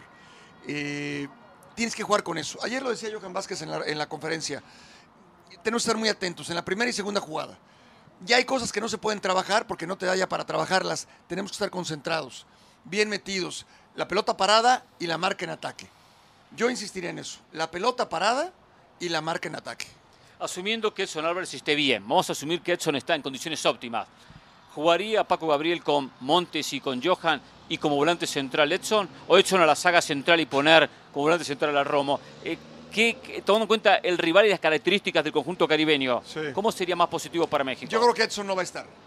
Hoy trabajó en el gimnasio, hizo un trabajo diferenciado y por el trabajo que hizo, que no, no hizo nada, digamos, explosivo, fue un trabajo muy particular con ligas, yo considero que no va a jugar. está. Me parece que no va a jugar. Me parece que no está. Y jugará Romo, jugará Romo. Claro. Yo creo que atrás no va a mover. Sí, Montes, Montes y con Johan, Johan. Claro. Romo y después la, la media cancha que tanto le dio a Pachuca, ¿no? Con Sánchez y con Chávez. Paco, hay compañeros, no voy a dar nombres que han No, no, dígalos. de- No, no, no, Sí, señor. sí, Bueno, sí, sí, así usted como los Perfecto, verdad. perfecto. Tírelo. Hernán Pereira y Mauricio Uh, Pedrosa. uh. En este programa, a esta hora, en Jorge Ramos y su banda, en ESPN Deportes para Sí. todo el país, han inferido Sí. Que Edson Álvarez como que se quiere borrar del partido, que el cuerpo médico le ha dicho, nosotros no vemos ninguna lesión, pero Edson les dice, oh, tengo dolor. ¿Usted cree que Edson Álvarez se borraría de una semifinal ante Jamaica cuando las papas se están quemando? Primero quiero preguntarle a Hernán si es cierto. Ok, el tema es así. Después él cambió un poco la historia de José El Valle. A mí me contaron. ¡Qué bárbaro! que ¿Vio cómo terminado- arruga? No, no, no, yo no arrugo, no yo no arrugo. Pero gran parte de eso lo dijo Mauricio Pedrosa. Voy a decir la parte que dije yo. Perfecto. Que terminó el partido, el cuerpo médico de México dice, salía, salió rengueando el propio Edson. Sí. Y alguien dijo, no le pasa nada. A este, utilizaron una palabra, eh, una palabra un poco despectiva. Este siempre está exagerando, está llorando, se hace la víctima en cierta manera Ok. que fue parte del cuerpo médico. Eh, como que la, la actitud de él no era positiva, como que no lo estaban viendo a Edson sumando en el grupo, como que él estaba molesto, estaba incómodo, y, y- y la lesión la, la terminó potenciando más, convirtiéndose en esa, en, esa, en esa víctima. Eso fue lo que me contaron. Sí. Eh, eh, justo en lo que fuera, el- era el cierre del partido contra Costa Rica. Ok. Mauricio lo llevó un poco más a lo que decía José, ¿no? Y que lo veía que tenía la cabeza en otro lado y que estaba muy frustrado por la, la transferencia al Dortmund. Que no eso se lo puedo entender. Sumado a lo que había pasado contra el Chelsea ya eh, el año pasado. A ver, eh, hay que ponernos en los zapatos del jugador. Si hay una transferencia, si hubiera una transferencia, si te pones a pensar en lo que puede venir y en lo que puedes arriesgar. Por lo menos pensarlo. Y es lógico y me parece que es, está justificado. Ahora, tenemos que saber exactamente qué fue lo que sucedió. El que el jugador no tenga nada y esté mintiendo para no jugar me parece Sí, yo. imposible. De acuerdo. De acuerdo. Eh, imposible. Que el técnico, que el, que, el, doctor diga, ¿está exagerando? Sí, sí puede ser. Y puede ser que sí exagere. Puede ser. Pero no que se borre porque no quiera jugar. Sobre todo que Edson ya tiene una historia, ¿no? Ya tiene una trayectoria en México, en el Ajax, y no es un jugador que, utilizando su palabra, que arrugue. Perfecto. Y una más, eh, Paco, siguiendo con el tema de Edson Álvarez. En este verano ha cometido errores muy puntuales. En ese primer partido contra Estados Unidos, una mala entrega de Edson a, Jorge Sánchez provoca el gol de Pulisic. En esta Copa Oro ante Qatar, una mala entrega de Edson en la salida, gol de Qatar. ¿Qué tanto pierde México desde lo futbolístico, desde la jerarquía y qué tantos recursos tiene el Jimmy Lozano para suplirlo en caso de que no esté? Ahora, yo sí le agregaría que en ese gol contra Estados Unidos, Reyes tuvo para romper y quedó a medias. Porque tienes que estar pendiente eh, del- del error del compañero. Y en el gol de Qatar, también es Reyes que sale a la banda y se entrega. Edson estaba descolocado, le rematan a Araujo y no interviene correctamente Ochoa. O sea, Cierto. quedarnos con uno solo no es justo. No ha sido o no está en su mejor momento también, no es la mejor versión. Yo sí creo que está un poco distraído por lo que fue el verano, porque se habló que iba a salir al Borussia Dortmund. Eh, no lo estoy justificando, simplemente trato de entender lo que ha sucedido. Si no juega, hay quien lo sustituya. Romo es un jugador que ha estado de central, de contención, que puede ir al frente y muy bien acompañado. No creo que sea un pretexto, digamos, para el planteamiento del Jimmy. Tengo una pregunta, una pregunta doble. A ver, eh, primero, Paco Gabriel era líder y a su vez te pregunto, ¿a esta selección le faltan líderes? Puede ser. Eh, eso se da normalmente. Puede ser que le sí. falte. Puede ser que, que le falte. En mi caso, yo a los 23 años, Alfredo Tena me dio el gafete de capitán, estando gente como Miguel España, Benjamín Galindo, el ruso Adomaitis, eh, Gabriel Caballero, Jared Borghetti, aunque Jared era muy chavo. Pero algo vio en mí Alfredo Tena. ¿Y te Este, sentías con ese liderazgo? No ¿Te tuve sentías? ningún problema, no tuve ningún problema. Se da, y eso lo percibes Es una rápidamente. personalidad, tiene que ver con la Sí, personalidad. puede ¿no? ser, fíjate, Hernán, puede ser. Yo creo, y lo digo sin problema, hay muchos compañeros o excompañeros que dicen que no, que ellos, que nuestra época fue mejor. Mentira. Los jugadores actuales son mejores, están más preparados y son mejores, no hay duda. Puede ser que sí antes había más líderes. Sí. Puede ser que en un vestuario sí existía ese liderazgo que hoy puede ser que no exista. Y mucho tiene que ver el famoso teléfono, el iPhone, el, el, el que te, te- te aíslas. ¿no? Claro. Antes estabas en, con- en continua comunicación con el jugador, con el compañero, platicabas de tu vida personal, platicabas de tu vida profesional. Lo mirabas a los ojos, ¿eh? Hoy es verdad, hoy miran un teléfono todo el día. es que hoy no platican. ¿Qué pasa en este programa, eh? Llega la pausa, agarran los teléfonos y se desconectan. Es que ahí está el tema. No Ahí hablan el- nunca aquí. ¿Qué. ¿Qué está pasando? qué tema? Pero, pero, pero espero que aquí se resuelvan los problemas. Sí. del Usted arregla vestidor. vestidores, Paco. ¿eh? Eh, no me meto, mejor lo dejo ahí, lo dejo ahí. El, el de picante ha mejorado, ¿eh? Ha mejorado. Eh, Hernán, para sumar a ese tema de liderazgo, eh, y lo puedo contar sin ningún problema. Mauro Camoranesi, compartimos con él en la Euro Sí, de 2016 recuerdo, y me describía a Paco como líder. Me decía, cuando yo llegué al vestuario, él me arropó como un hermano mayor. Era un tipo cariñoso, sensible, pero a la hora de la charla, a la hora de ser exigente, Paco era líder. Ya no veía al amigo, ya no veía al compañero, era un tipo que predicaba con el ejemplo. Sí, Mauro, Mauro llegó de 16 años a Santos. Oh, claro. Mauro llegó de 16 años eh, y sí, de hecho se iba a comer a mi casa, muchas veces se quedó en casa. Eh, después coincidimos en Cruz Azul también, él ya mucho más maduro y de ahí se fue a Italia. Eh, sí, bueno, imagínate nada más lo que ha conseguido Mauro y me da gusto, me da gusto que en ese momento, porque todo lo que queremos cuando iniciamos en cualquier profesión es que nos echen la mano, ¿no? Claro. Esa palabra de aliento, ese respaldo, pero también cuando hay que exigir, hay que exigir. Paco, ha sido un placer, gracias. eh, como siempre, muy claro en los conceptos. eh. Sí. Abrazo. Un gusto. Pausa y volvemos en Jorge Ramos y su banda, ¿eh? Compartiendo el segmento con Paco Gabriel. Y ojo, ¿eh? Porque viene otro invitado, ¿eh? Otro invitado después de la pausa. ¿eh? No sé si va. Saludos, soy Cristina Alexander y esto es Por Center ahora. Harry Kane volvió a entrenar con los Spurs en medio de rumores sobre su posible salida. El futuro del atacante está en el aire, solo tiene un año de contrato y por ende el Tottenham está bajo presión por resolver su situación. Además, según la prensa inglesa, Kane ha recibido un par de ofertas del Bayern de Múnich, ambas cerca de los 100 millones de euros. Sin embargo, han sido rechazadas por los Spurs.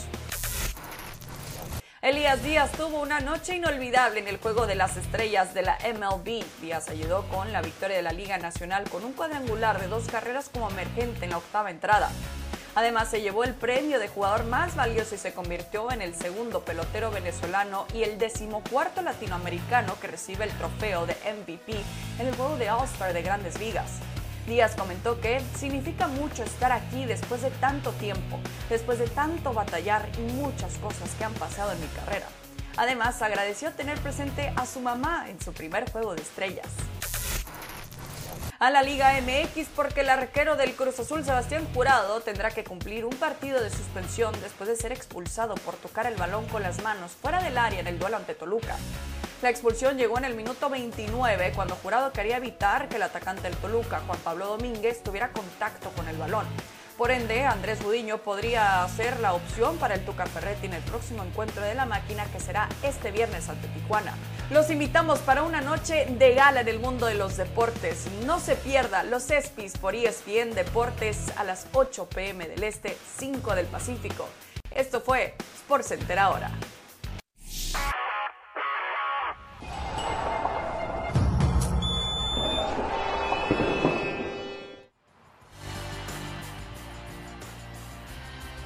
Comienza a palpitarse el clima, clima de semifinal, clima de Copa Oro, ¿eh? el clima cálido y de este México-Jamaica de esta noche. ¿eh? Jornada doble aquí en Las Vegas ese partido porque paralelamente o, o más temprano En San Diego se va a disputar el encuentro entre Panamá y la selección de los Estados Unidos. Se suma Dionisio Estrada a la mesa de Jorge Ramos y su banda. Qué bueno, qué bueno tenerlo por aquí a Dionisio, me alegro, Dionisio, que esté con nosotros. Ah, Saludando. Salud. buena Copa Oro, Dionisio, buena Copa Gracias, Oro. gracias, igual. ¿México hoy es finalista? ¿México llega a la sí, final? sí va a ser finalista. Lo que no me quedó claro hace rato es invitado. O sea, ya, de plano ya Es invitado. verdad, es verdad. Ya invitado, ¿verdad? Eh, ok. tengo problema. bien. Bueno, Está bien, perfecto. yo tengo que. Lo voy a tomar muy en cuenta. Sí, sí, sí, sí. Lo Primero, voy a tomar muy en cuenta. le voy a decir Estrada para que no se ofenda que no tengo poder de decisión. Ya perdí. No, eh, no, no. eh, No me ofendo. todo el poder. No me ofendo, simplemente- segundo, fijo. Eh, fijo la, eh, la eh, línea. la pues. alineación. Claro. No Marca lo la cancha. Marco la cancha. Fijo no lo veo nunca. Uno es como un futbolista que entra a la cancha y dice, hoy, hoy ¿quién alinea? Tengo a José, tengo a Mauricio, ¿quién alinea? José, tengo a Mauricio, tengo a este. Y el otro en el banco suplente, banco suplente, banco suplente. ¿Cómo lo llama uno? Suplente. Bueno. No, o no, sea, no, pero Dionisio es titular, lo que pasa es que juega en otro equipo. Claro. Acá perdió el puesto, ¿eh? Acá perdió el puesto, ¿eh? En la banda perdió el puesto. Sí, yo sé que me Es serrucharon como- mucho. Sí, sí, Me sí. serrucharon y bueno, Sí, pues parte sí. de, ¿no? Y Sí, aún así sí. aquí estoy con gusto. Me alegro, me ¿eh? alegro. Con me alegro. gusto, sobre todo por ustedes. Me alegro. ¿Eh? Acérquese el micrófono a la boca. ¿Más uno- todavía? Sí, sí. Ya sí, casi sí. lo beso. Sí, sí, Eso me dice la producción, sí. Bueno, un besito no le vendría mal. Mm. Bueno, hablamos de fútbol. Sí, veo, me decías que si gana México lo veo pasando. Sí lo veo pasando, sí, sufrido, ¿no? Sufrido. ¿Por qué? Porque, bueno, estaba dando José hace rato algunos datos. No alcancé a escuchar si dio este dato que, a ver, los datos, la información no juegan, sí. las estadísticas no juegan, No, pero siempre terminan marcando una tendencia de lo que pueda ser una cosa para aquellos que de pronto saben leer los números. Amigo de la preparación, No en cuanto a las siempre. tendencias o las casualidades, porque también hay números que representan una casualidad y no una causalidad. En Copa Oro, Y también los números se cortan, ¿eh? O sea, Sí, los números también. eh, pueden, ter- pueden tener una tendencia hasta el día X que ganó el otro. ¿usted sabe cuántos partidos han jugado México y Jamaica en Copa Oro? No, no. Bueno, Siete. Bueno, yo tengo otro dato. Ocho. Ocho. De los cuales seis victorias han sido mexicanas, una en empate y una derrota. Pero justamente la última vez que se enfrentaron. Derrota en el- contra Osorio. Eh, o sea, Contra cu- Jamaica. cuando dirigía Osorio, ¿no? En el 2017. Claro. Donde empatan en la fase de grupos y ahí mismo termina Ah, Jamaica. ahí fue el este, empate y la derrota. Exactamente, en ese mismo torneo.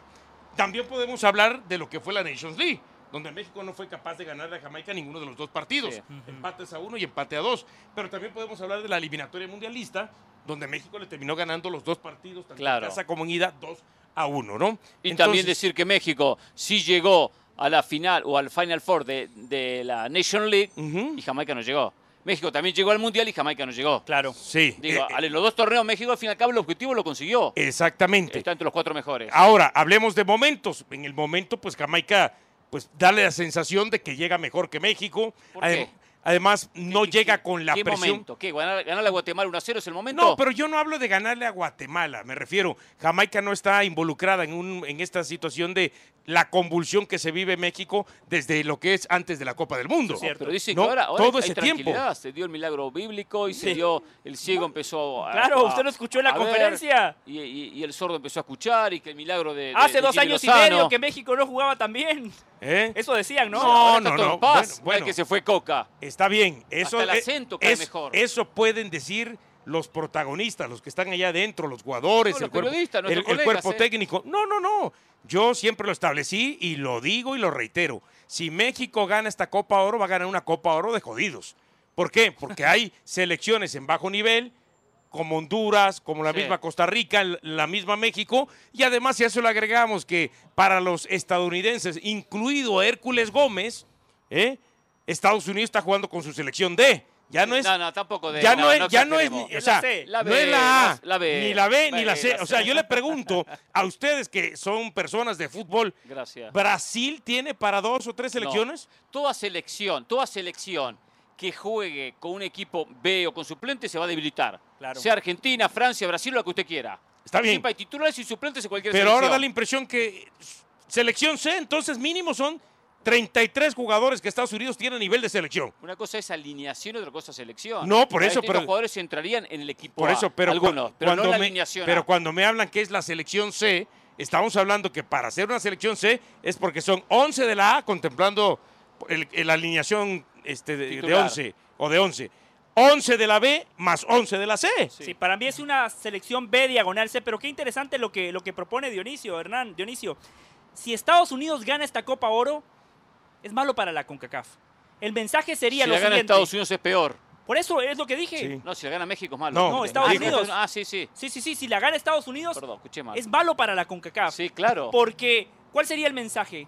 Estados Unidos le alcanza con los suplentes de los Sí. suplentes. Porque hasta ahora esa es la narrativa. Con Ah, porque- técnico interino. con, con el interino del interino. Sí, sí, sí. Exactamente, y México con sus mejores futbolistas, Jamaica con los futbolistas de la Liga Premier, ah, y a Estados Unidos le alcanza con esto, no es bueno para el torneo que Estados Unidos lo gane. Y además no es bueno para México, desde el punto de vista Hernán y José, de que sería por segundo, segunda edición consecutiva que Estados Unidos con una selección que no es la A termine ganando el torneo. Eso no hablaría bien para México, porque México lo ha afrontado con su selección A. Claro. Quizá con alguna que otra ausencia. el Chucky Lozano. pero la mayoría eh, de, de- de los convocados con la famosa aparentemente selección A. Las ¿no? ausencias de México son por obligación. Hernán mencionaba lo del Chucky Lozano, Córdoba, eh, Alexis Tecatito. Vega, Tecatito. ¿no? Y alguna que a lo mejor mucha gente dirá, quizá este jugador ningún técnico lo contempló, pero debía estar, por ejemplo, el caso de Pocho Guzmán, ¿no? Claro. No, algunas decisiones, pero muy cortas. eh, Ahora, en ese Dionisio, lo que ha mostrado México, ¿te ha gustado en estos cuatro partidos? ¿Qué te ha dejado estas, eh, estos cuatro enfrentamientos de México con tres victorias y una derrota? Mira, yo, yo pienso que no podemos eh, caer en lo que es el espejismo, ¿no? Es cierto, México lo ha ganado. En los primeros dos partidos metió siete goles, recibió uno, después recibió uno más de Qatar y terminó perdiendo. Pero yo sí tengo que decir, Honduras está peor que México y México lo terminó aprovechando esa situación. El tema de Haití, a ver, cuando Haití pudo, le complicó a México. En el primer partido por lo menos tuvo, digan, en el primer tiempo tuvo un par de posibilidades para Haití abrir el marcador antes que México. Cierto. Después ya México en el segundo tiempo terminó encontrando y como que se vio una, una victoria aparentemente fácil, pero no lo fue. Y lo digo fácil porque desde la perspectiva, aunque no me gusta hablar de los que no están, pero por ejemplo, para Jared fue más fácil la victoria ante Haití que contra Honduras. No, no. que cuando no. empiezas ganando a los 30 segundos contra Honduras, ¿cómo vas a decir que fue Seguro. una victoria más fácil, no? No, no, no, no. Entonces, en ese sentido. Entonces, ¿a qué voy? Yo no le termino, creo que, ¿qui- ¿quién utilizó ese término? De querer a esta selección. Es más, la No marca... termina de convencer. Sí, la marca selección nacional como marca hoy está por los suelos. Hoy tiene crédito cero, ¿no? Lo que pasó con el Mundial, lo que pasó con Sí. Estados Unidos, y, y aunque gane la Copa Oro, sigue teniendo crédito cero. Tal vez en algún momento pueda subir ese crédito, esa credibilidad de nuevo, si tiene una muy buena Copa América dentro de un año. Claro. Dentro de un año. Seguro. ¿No? Yo tengo una pregunta para usted, Dionisio. Eh, en los últimos partidos, Sí. esta generación de aquí. futbolistas, cuando ha recibido un golpe, no ha sabido reponerse. Si hoy Jamaica marca un gol, ¿usted cree que Jimmy Lozano y este grupo de futbolistas puedan revertir ese marcador? Es 50 y 50, ¿eh? Nah, juéguesela, Dionisio, no arrugue. Bueno, pero es 51 una y 49, ¿o qué? Está bien. Yo, yo, Sí yo, inventé ese club del 51-49. Sí, no, Me acuerdo que se rieron y después Sí. todo el mundo decía 51-49. ¿eh? Voy a pasar este factura y voy a... Lo tiene que patentar. Lo tengo que patentar, exactamente. No, ¿a qué voy? Este, por lo menos en un escenario así, con el Jimmy Lozano, pues este, el que lo tuvo no pudo, Sí. que fue contra Qatar. Contra Qatar, claro. ¿No? Perdiendo, sí, amontonó gente, delanteros, dos nueves y no pudo. Y, a ver, hay gente que dice que México jugó mejor, sí, desde, desde la posesión, pero desde las ideas futbolísticas no se le caía nada, sobre No, todo en el segundo pobre. Muy pobre lo de México, sí, sí. mucho centro, muy predecible, que tuvo sus oportunidades de gol, sí las Sí, tuvo, que de pronto una atajó el portero, se la detuvo a Santi Jiménez y las otras las terminaron echando por arriba o pegaron en el poste, es otra cosa. Entonces, sí lo veo complicado porque no está acostumbrado con el Jimmy Lozano, a excepción de Qatar, a tener este escenario. Pero a pesar de todo, usted ve a México en la final. Sí, claro. Yo. Pensa- pensando que México, por supuesto, a ver, con Montes que, y con Johan Vázquez contra Costa Rica. Ah, que por cierto, ¿eh?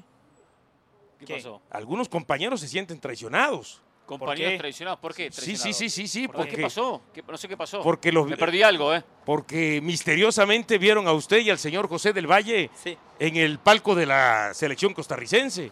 ¿Pero porque teníamos que ir al palco de México nosotros?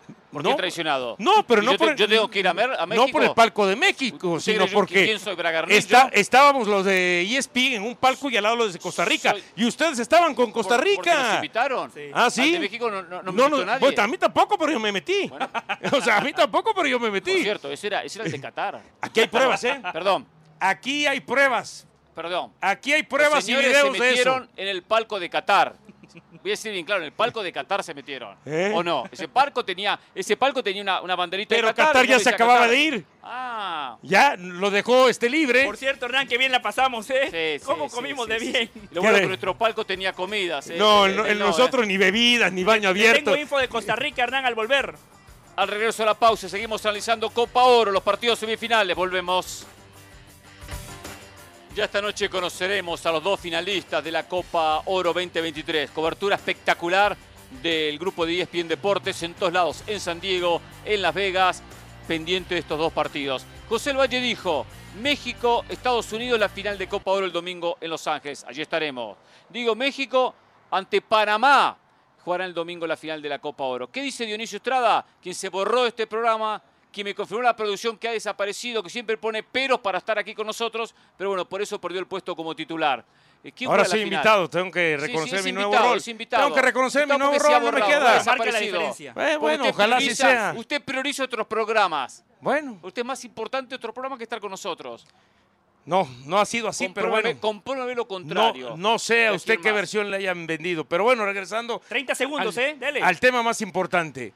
Quiero México, Estados Unidos, para que se acabe. México le gane a esta selección B, C o Z de Estados Unidos y que Estados Unidos tenga la vergüenza de presentarse en la próxima edición con su selección A, igual que Canadá. Eso es lo que quiere y lo que piensa que va a pasar. México, Panamá. Gracias Dionisio, gracias, Gracias. José. Señores, nos vamos, eh, se viene el cronómetro más tarde, ahora o nunca, ¿eh? La gente empieza a darle color a este partido semifinal. Hasta mañana.